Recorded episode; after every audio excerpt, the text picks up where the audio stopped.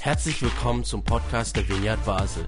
Mit einer Online-Spende auf unserer Website kannst du unsere Arbeit und Vision finanziell unterstützen. Vielen Dank fürs Mittagen und viel Spaß beim Zuhören. Ich darf kurz anknüpfen an das, wo wir jetzt letzten Sonntag den Anfang hatten mit Michel. Wir haben eine neue Predigtreihe zum Thema Treue. Und Michel hat von einem Treue-Check gesprochen. Michel hat davon gesprochen, dass es manchmal immer wieder so in gewissen zeitlichen Abständen gut ist, wenn man sich mal fragt, höre ich eigentlich Gottes Stimme noch? Gibt es in meinem Alltag Raum dafür? Gibt es Zeiten, wo ich mal nicht nur arbeite, sondern auch ruhe? Das ist zum Beispiel mit diesem äh, Sabbatgebot äh, ganz ein, ein, ein wichtiger Gedanke, der damit mitspielt. Und dieses Sabbatgebot ähm, haben wir unter anderem im Buch Deuteronomium Kapitel 5.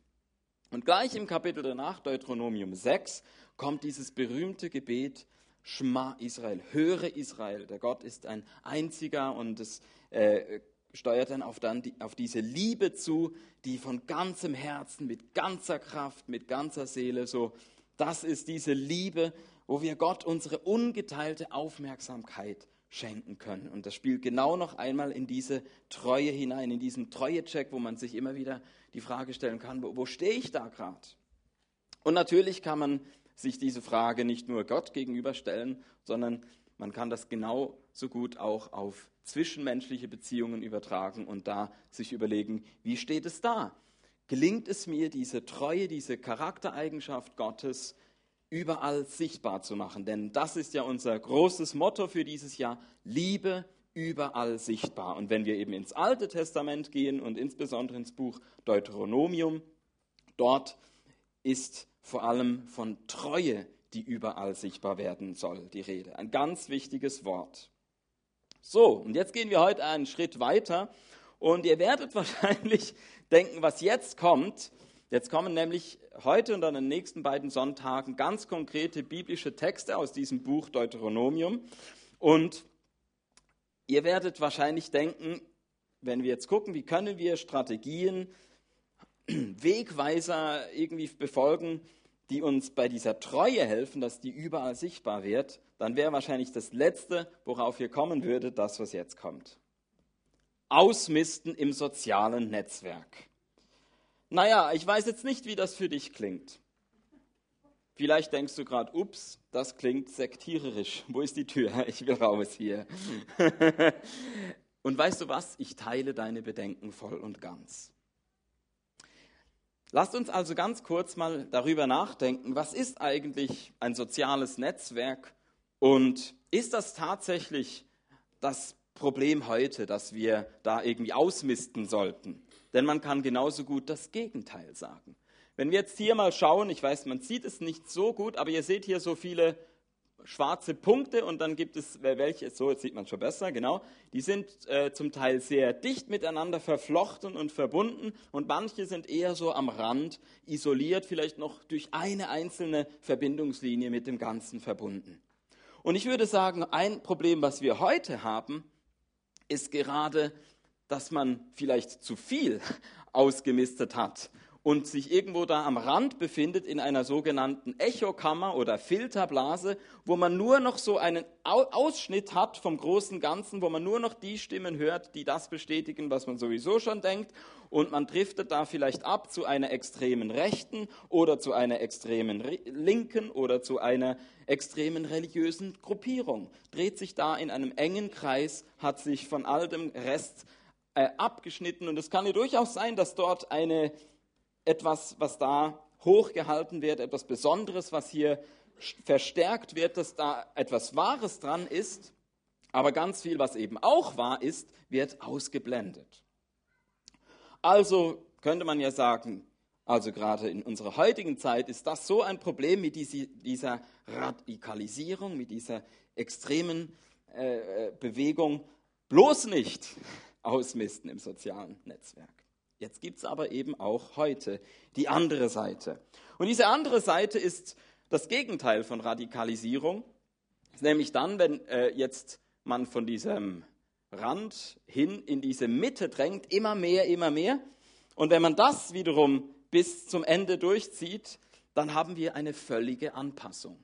Das heißt, das, was den Menschen besonders macht, da wo ein Mensch eine besondere Sicht hat oder ein, eine besondere Art, wie er sein Leben lebt, wird alles quasi weg äh, gesch, äh, wie sagt man, äh, geschliffen oder so und am Schluss bist du reingepresst in irgendein Schema. Dass Leute dir sagen, so hast du auszusehen, genau so musst du sein und nicht anders, so zieht man sich an. Und so gibt es ganz viele Stimmen, die da auf Menschen reinreden. Es kann in Richtung Mobbing gehen, es kann in Richtung Stalking gehen oder so. Übergriffige Art und Weise, wie Menschen eigentlich die äh, eben da in deinem sozialen Netzwerk sind, auf äh, eine Person anfangen einzureden, du hast so und nicht anders zu sein.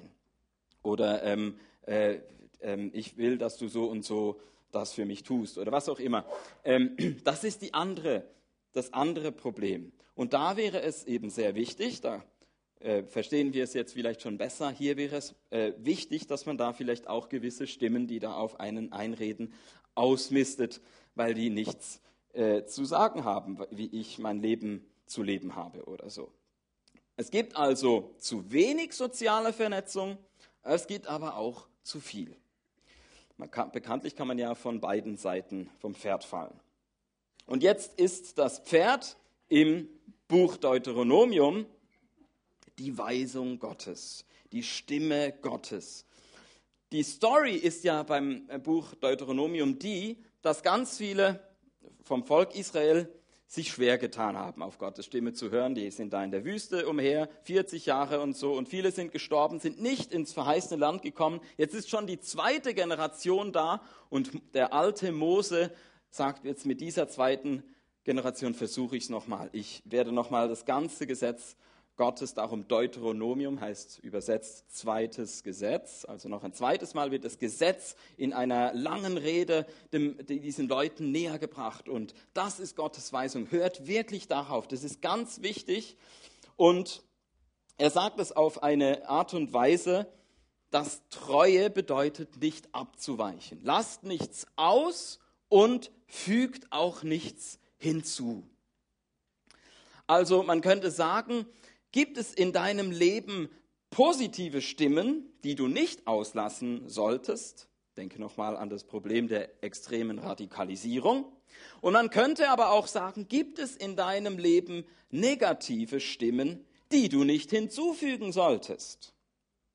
Das wäre eine äh, Art und Weise, wie man das übersetzen könnte. Also hier gibt es ein Ganzes, was von Gott kommt, dem fehlt nichts, dem muss man nichts hinzufügen. Man soll aber auch keine halben Sachen machen.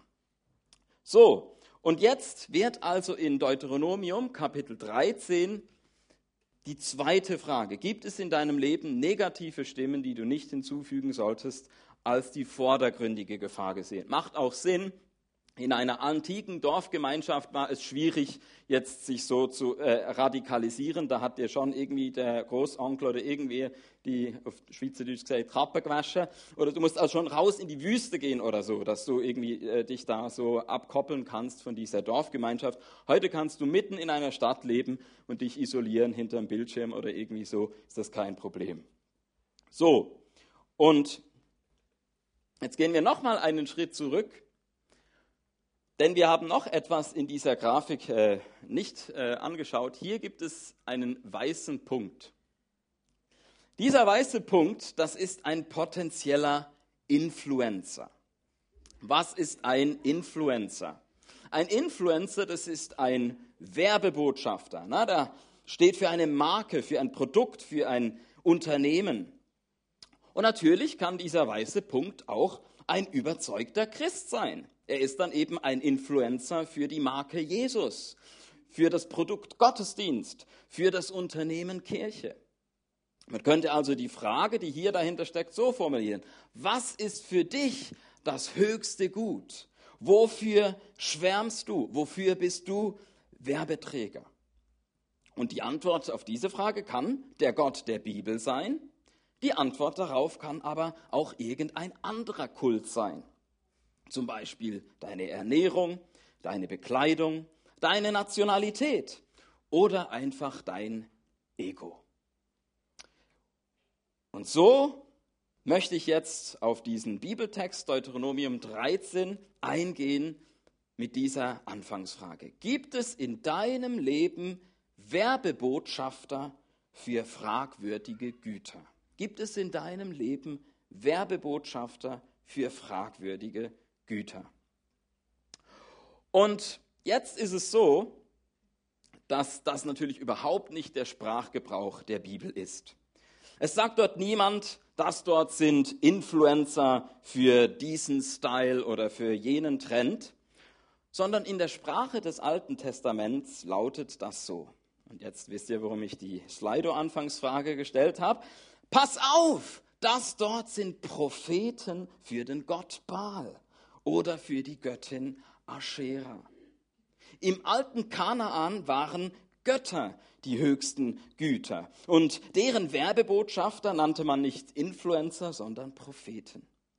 Und darum warnt Mose in Deuteronomium 13 ab Vers, 7, äh, Vers 2, Ihr müsst damit rechnen, dass in eurer Mitte falsche Propheten auftreten werden oder Leute, die sich auf Träume berufen, die werden euch auffordern, fremde Götter zu verehren und ihnen zu dienen. Und diese falschen Propheten und Träumer sind für Mose die Gefahr Nummer eins. Jetzt kommt aber ab Vers 7 noch eine Gefahr Nummer zwei hinzu.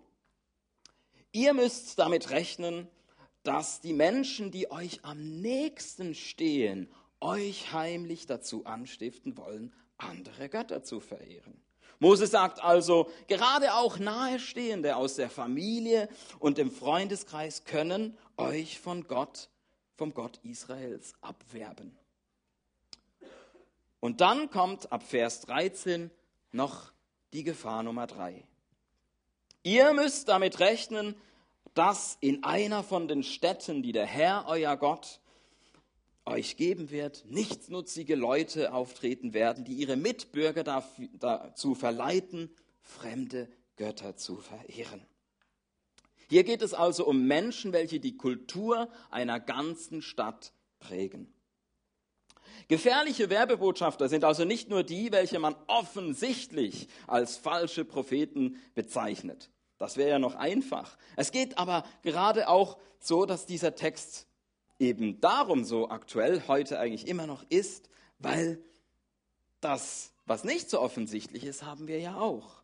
Falsche Botschaften in der Stadt und Region Basel. Natürlich haben wir das, auf jeden Fall. Oder gibt es falsche Botschaften auch in unseren Freundeskreisen? Ja, wahrscheinlich. Gibt es sogar falsche Botschaften in unseren Familien? Möglicherweise. Überall können wir diese verführerischen Stimmen hören. Das ist cool. Identifiziere auch du dich damit. Das ist richtig geil. Richte dein ganzes Leben danach aus. Und jetzt sagt Mose in Deuteronomium 13, sofort stumm schalten. Du kannst zu Gottes Stimme nicht einfach weitere Stimmen hinzufügen. Sonst wirst du bald irgendeiner anderen Macht dienen. Sonst setzt du alles aufs Spiel. Nun, lieber Mose, wie geht denn Stummschalten? Mose findet dafür drastische, gruselige Worte. Wenn falsche Propheten zur Untreue verleiten, haben sie ihr Leben verwirkt. Todesstrafe. Und wenn es deine geliebte Frau ist oder dein bester Freund, wirf den ersten Stein. Und wenn sogar eine ganze Stadt von nichtsnutzigen Leuten verseucht ist, dann löscht sie komplett aus. Ups. An dieser Stelle denken jetzt wahrscheinlich manche von euch, ha, darum folge ich nicht Mose, sondern Jesus. Der war kein Fan der Steinigung. Stimmt. Jesus kommt ohne diese Strafe aus. Lesen wir also lieber seine Worte in Markus 9, Verse 43 bis 48. Wenn deine Hand dich zur Sünde verführt, dann hau sie ab. Es ist besser für dich, mit nur einer Hand ewig bei Gott zu leben, als mit beiden Händen in die Hölle zu kommen. in das Feuer, das nie ausgeht. Und wenn dein Fuß dich zur Sünde verführt, dann hau ihn ab. Es ist besser, wenn du äh, nur mit einem Fuß ewig bei Gott leben kannst, als wenn du mit beiden Füßen in die Hölle geworfen wirst. Und wenn dein Auge dich zur Sünde verführt, dann reiß es aus. Es ist besser für dich, mit nur einem Auge in die neue Welt Gottes zu kommen, als mit beiden Augen in die Hölle geworfen zu werden, wo die Qual nicht aufhört und das Feuer nicht ausgeht. Hoppla. Auch Jesus war offenbar wie Mose, ein Redner, der seinem Punkt maximalen Nachdruck verleihen konnte. Und vielleicht wäre es manchen von euch lieber, er hätte einfach eine ganz nüchterne oder zumindest weniger emotionale Warnung ausgesprochen. Aber wir haben es hier eben nicht mit der deutschen Bundeskanzlerin zu tun, sondern mit orientalischem Temperament. Offenbar geht es hier um etwas, wo Mose und Jesus nicht einfach cool bleiben können. Offenbar werden je nach Thema in der Bibel alle rhetorischen Register gezogen, die zur Verfügung stehen. Und bei der Verführung zur Untreue ist genau das der Fall. In Deuteronomium Kapitel 13 will, Mo will Mose also das ungefähr so sagen. Wenn du zu meinen Weisungen etwas hinzufügst, ist das der Anfang vom Ende. Schalte verführerische Stimmen unverzüglich aus, bevor sie dich ausschalten. Und wie reagieren wir nun am besten auf so etwas? Nun, wir werden niemanden steinigen. Und wir werden auch beide Hände, Füße und Augen behalten. Denn in der Vineyard Basel nehmen wir die Bibel zwar immer ernst, aber nicht immer wörtlich. So, einfach, dass äh, das auch gesagt ist. Was ist denn die Absicht hinter der, diesen Worten von Mose? Es ist die gleiche wie die hinter den Worten von Jesus. Menschen sollen bewahrt werden. Menschen sollen bewahrt werden. Das Gruselige soll gerade nicht eintreten. Der Grund für diese drastischen Worte ist also doch Gottes Liebe. Ich denke, wenn wir das kennen mit, wir hatten vorhin die Kinder hier, dann kommt es vielleicht ein paar Eltern oder so, haben da vielleicht so ein Déjà-vu. Also ich sag's mal so, ich liebe Herdplatten und ich hasse Straßen. Warum? Bei der Herdplatte kann ich einfach sagen, Sarah, pass auf, die Herdplatte ist heiß. Aber wenn du es mir nicht glaubst, darfst du sie gerne anfassen. Dann fasst Sarah die Herdplatte an. Autsch. Sie hat sofort etwas gelernt. Ich kann mich zurücklehnen und sie dann vielleicht in den Arm nehmen, weil sie schreit und so wäre die Kindererziehung nicht einfach wunderbar, wenn es nur heiße Herdplatten gäbe. Ne? Dann, kann man sie, dann kann man die ganze Erziehung auf Trösten und Kuscheln und Schmusen und so auslegen. Wunderbar. Aber jetzt kommt die Straße. Da rennt die Sarah auf die Straße raus und sie hat Glück. Sie lernt nichts. Das Auto hat vorher gebremst und weil das jetzt schon ein paar Mal der Fall ist, weiß sie auch, wie Mama und Papa reagieren. Sie geht also hin, setzt nur einen Fuß auf die Straße, dann das Gesicht von Mama und Papa läuft es rot an. Oh ja, oh, Schaum vor dem Mund. Sarah, weg von der Straße!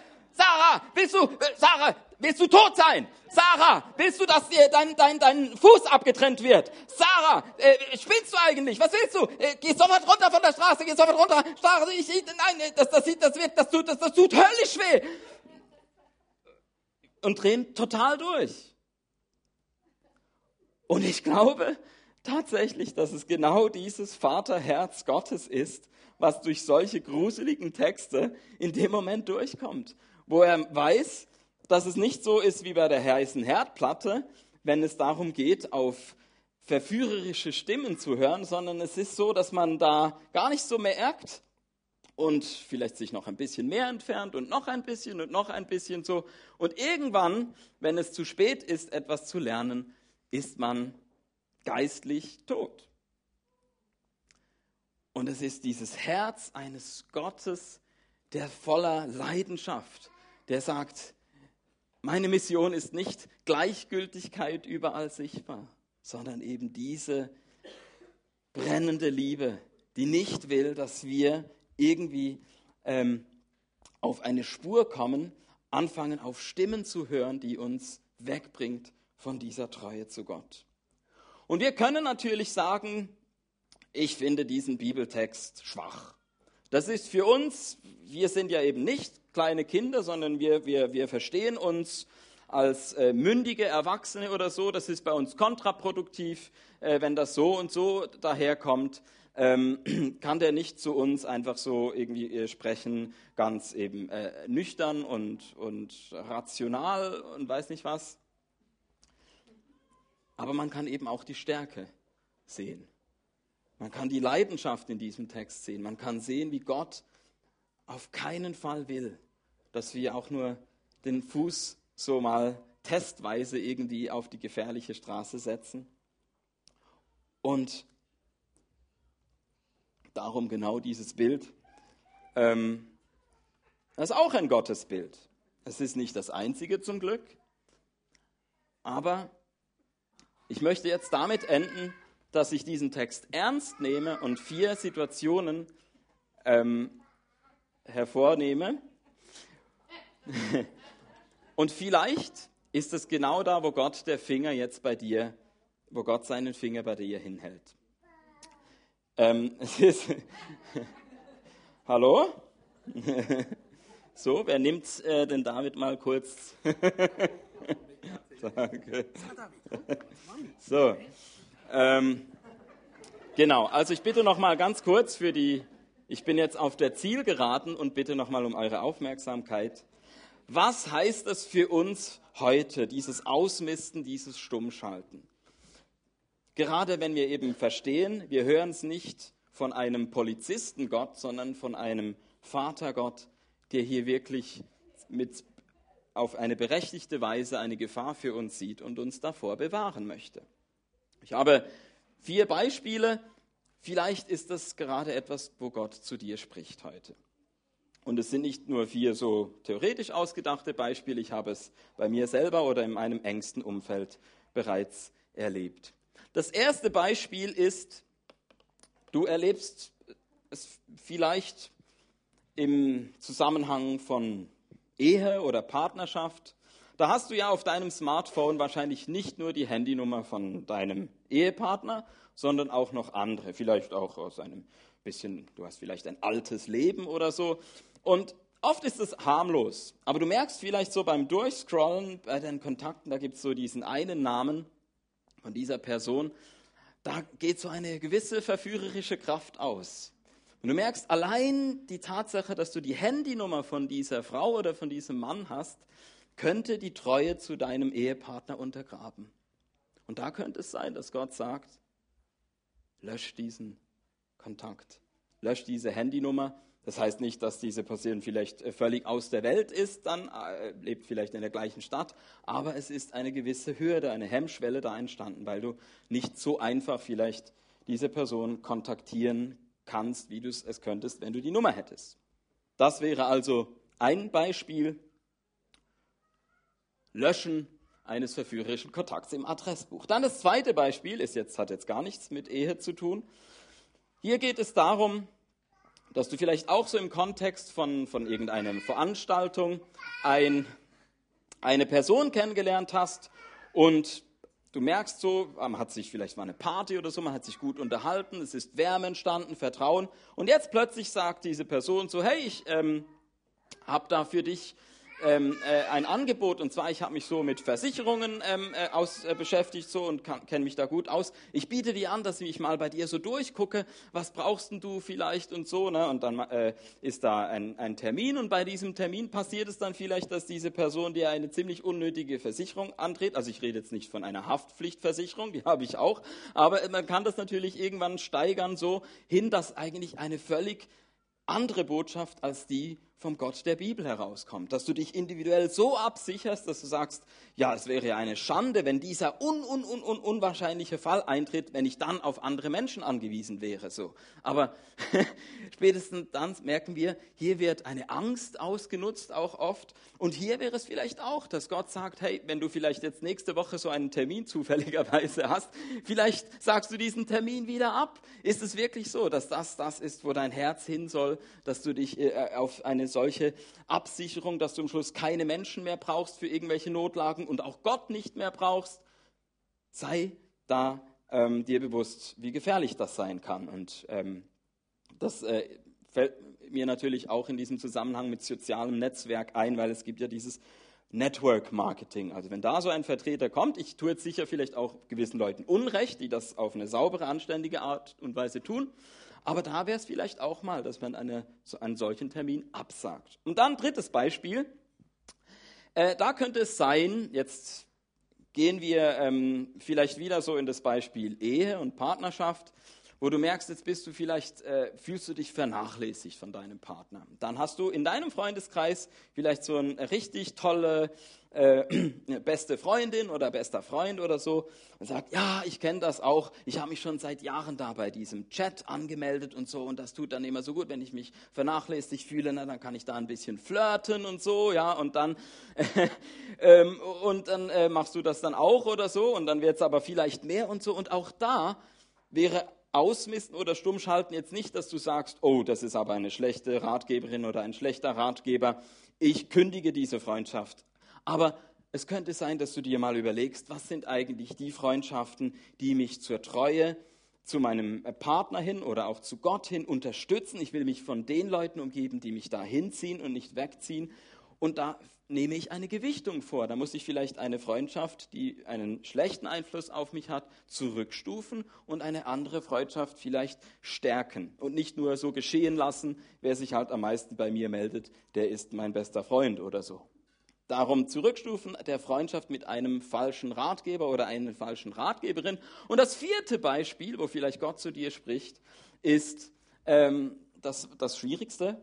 Und zwar gibt es ja Familien, Elternhäuser, wo da vielleicht so ein patriarchaler Vater ist. Und eigentlich darfst du nur so weit gehen, wie es dieser Vater ähm, zulässt, obwohl du äh, schon längstens ausgezogen bist, aber es ist immer noch so im Hintergrund eigentlich, dass dein Leben bestimmt ist. Kann natürlich auch eine äh, äh, kontrollsüchtige Mutter sein, ja. Und aber beim Vater sieht man es vielleicht am ehesten, dass es auch so eine Konkurrenz sein kann. Wenn Gott eben ein Vater ist, dann hat der leibliche Vater eine Konkurrenz bekommen und darf jetzt vielleicht nicht mehr alles in deinem Leben bestimmen, weil du sagst, hey, aber ich folge diesem Gott, ich folge Jesus und da wäre es vielleicht an der Zeit, da in, auf eine gesunde Art dich zu lösen, dich abzugrenzen von einem solchen Kontrollfreak äh, in, äh, in deiner Verwandtschaft oder so. Das wären also vier Beispiele und jetzt bin ich zum Glück schon äh, am Ende. Aber ich möchte euch einladen, hier kurz äh, in euch reinzugehen und zu fragen, könnte einer dieser Punkte vielleicht bei mir gerade aktuell sein? Könnte es sein, dass es da eine Stimme gibt, um mich in meinem Umfeld, die ich in irgendeiner Form stumm schalten müsste. Und ich möchte dir das ans Herz legen, dass du merkst, wie dahinter nicht ein Gott ist, der eben jetzt irgendwie gerne Polizist spielt, sondern dass dieser liebende Vater dahinter steckt, der weiß, es gibt Sachen, da lernst du es sofort, da kann er ganz entspannt sein, aber es gibt auch Sachen, da ist es wie bei Kindern, die auf die Straße laufen und erstmal nicht wissen, wie gefährlich das sein könnte. Also bevor es zu spät ist, zieh da die Notbremse. So, vielen Dank für eure Slido-Fragen. Ich fange mal mit einer an. Jemand hat geschrieben, wie kann ich eine Freundschaft zurückstufen, wenn ich Angst habe um diese Person? Gute Frage. Ich war aber auch sehr zurückhaltend mit diesem Tipp, weil mein Herz ist ja auch das. Auf keinen Fall eine, äh, eine Freundschaft irgendwie äh, ähm, zurückstufen oder sogar aufgeben oder so. Denn es ist doch gerade so, dass eben vielleicht dieser Mensch mich braucht. Also die Schlüsselfrage wäre für mich halt die, schaffst du es, in so einer Freundschaft, wenn du merkst, es stimmt etwas nicht, ich werde mehr von dieser Person beeinflusst, als diese Person von mir auf eine gute Art beeinflusst wird, dann ist die Frage, ist, schaffst du das? Kannst du, wenn du vielleicht berechtigt Angst, habe, Angst hast um diese Person, bist du die richtige Person?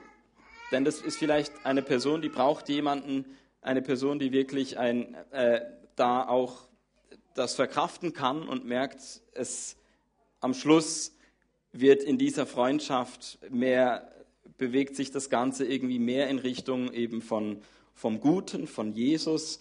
Ähm, wenn du merkst, irgendwie zieht diese Freundschaft mich immer mehr weg, dann würde ich wirklich sagen, ja, dann ist es vielleicht besser, keine Ahnung, du machst mal einen Break, betest für diese Person vielleicht mehr, als dass du dich mit ihr triffst zum Labern, was auch immer. Aber ich denke, das ist schon etwas, was ähm, damit zusammenhängt, dass wir da auf eine gesunde Art uns da auch eben abgrenzen können. Und das ist diese andere Frage. Es scheint mir fraglich, Genau. Besteht nicht eher das Problem, dass wir nicht mehr die Fähigkeit haben, uns selbst zu orientieren? Es scheint mir fraglich, ob Abgrenzen wirklich richtig ist. Und ich kann auch sagen, ich, ich hasse dieses Wort Abgrenzen. Ich, ich, ich habe es jetzt zwar verwendet, aber für mich heißt Abgrenzen Prioritäten setzen. Das scheint mir der bessere Begriff zu sein, als einfach zu sagen, ja, irgendwo hier ist eine Linie. So, ähm, ich mag es dynamischer und ich glaube, Prioritäten setzen trifft es besser. Dass man weiß, in einer Situation sage ich ja oder sage ich nein. Und es ist eine Illusion zu denken, ich kann immer Ja sagen oder eben auch zu denken, Liebe und Treue heißt immer Ja, ja, ja, ja, ja, ja, ja. Das hat mit Liebe und Treue nichts zu tun, das ist Gleichgültigkeit. Liebe und Treue beinhalten es, dass man gewichtet, dass man weiß, ich sage hier ja zu einer Person, bei der Ehe ist es ziemlich offensichtlich, ähm, aber auch in anderen Bereichen, dass ich sage, ähm, ich sage hier an dieser Stelle ja und damit habe ich automatisch auch Nein in andere Richtungen gesagt. Ich kann nicht in alle Richtungen hin Ja sagen. Und das ist für mich Prioritäten setzen und eben auf eine gesunde Art auch Beziehungen zu leben und da zu gewichten und zu sagen, das sind Beziehungen, in dieser Beziehung ähm, folgen wir gemeinsam Jesus. Das ist eine Beziehung mit einer Person vielleicht, ähm, die jetzt äh, mich nicht, äh, mir nicht hilft, Jesus näher zu kommen, aber es, es funktioniert gut. Ich in dieser Beziehung etwas ähm, dieser Person mitgeben von, von dem, was ich äh, durch meinen Glauben vielleicht, eine gewisse Stärke. Ich weiß das von meiner Frau, dass sie immer wieder auch hört von, von Leuten, hey, ich schätze deinen Glauben äh, und äh, äh merke, da kommt so eine Kraft, äh, wenn wir uns zusammen unterhalten, auch wenn diese Person vielleicht nicht jetzt äh, selber in diesem Glauben unterwegs ist. Ähm, und dann gibt es natürlich sicher auch Beziehungen, wo du mehr die empfangende, beeinflusste Person bist. Aber dann lass es eben bitte schön eine Beziehung sein, wo du auch dir gewählt hast. Das ist eine Person, die darf mir ins Leben ein, reinreden. Das hat eine gute Auswirkung bei mir. Also das darf da verschiedene äh, Arten von Beziehungen geben. Wichtig ist, dass du da weißt, wo sage ich ja und wo sage ich besser nein. Und dann ähm, kam noch die Frage, wie kann man diese Warnung von dem absoluten Verlorensein einordnen im Kontext von biblischen Aussagen, dass Gottes Liebe schlussendlich alles übersteigt? Auch eine super Frage. Und ich muss da natürlich an das Gleichnis äh, denken vom Vater, wo der Sohn von den Schweinen wieder zurückkommt und wie äh, das, der Sohn sich überlegt hat, oh, lass mich doch einfach als Knecht arbeiten. Äh, ich weiß, ich habe es äh, vergeigt und so, bin es nicht mehr wert, einen Sohn zu zeigen. Und wie da die Liebe des Vaters größer ist als das alles und den älteren Bruder zurechtweist und sagt, nein, nein, nein, nein, nein, lass diesen Sohn wieder voll und ganz zurückkommen ähm, zu mir nach Hause. Und das ist natürlich die wunderbarste Geschichte. Ich habe extra aber versucht, das nächsten Sonntag ist es dann vielleicht anders, aber heute war es mir wichtig, nicht jetzt einfach, das ist mir zu billig, so sagen, oh ja, das Alte Testament, gruselig und, äh, und so. Und jetzt kommt das Neue Testament und jetzt kommt der Streichel Jesus oder so. das wäre nicht ganz fair, weil es doch äh, etwas äh, vielschichtiger ist als nur so. Aber natürlich haben wir vom Neuen Testament her sicher nochmal ähm, diese, dieser Triumph einer Liebe, die größer ist als äh, ähm, Menschen, die sich so weit von Gott entfremden und verloren gehen, dass man denkt, da ist keine Hoffnung mehr. Da, da hat die, das Neue Testament auf jeden Fall eine sehr positive und vielleicht auch entspanntere Sicht, könnte man sagen, tendenziell. Aber wie gesagt, es gibt eben auch diesen Text von Jesus, den ich äh, gebracht habe. Also ähm, ich denke, es wäre eben zu weit, und das geschieht zum Beispiel jetzt aus meiner Sicht, wenn man jetzt mal was Kontroverses auch reinbringt, ne, die Frage der Allversöhnung, das wäre für mich dann eben übers Ziel hinausgeschossen. Ich glaube, das gibt die Bibel nicht her, dass man das so ähm, in sowas auflösen kann, dass man sagt, ach ja, lass uns entspannt sein, weil das Verlorene oder so, das kriegt Gott ja alles irgendwie hin.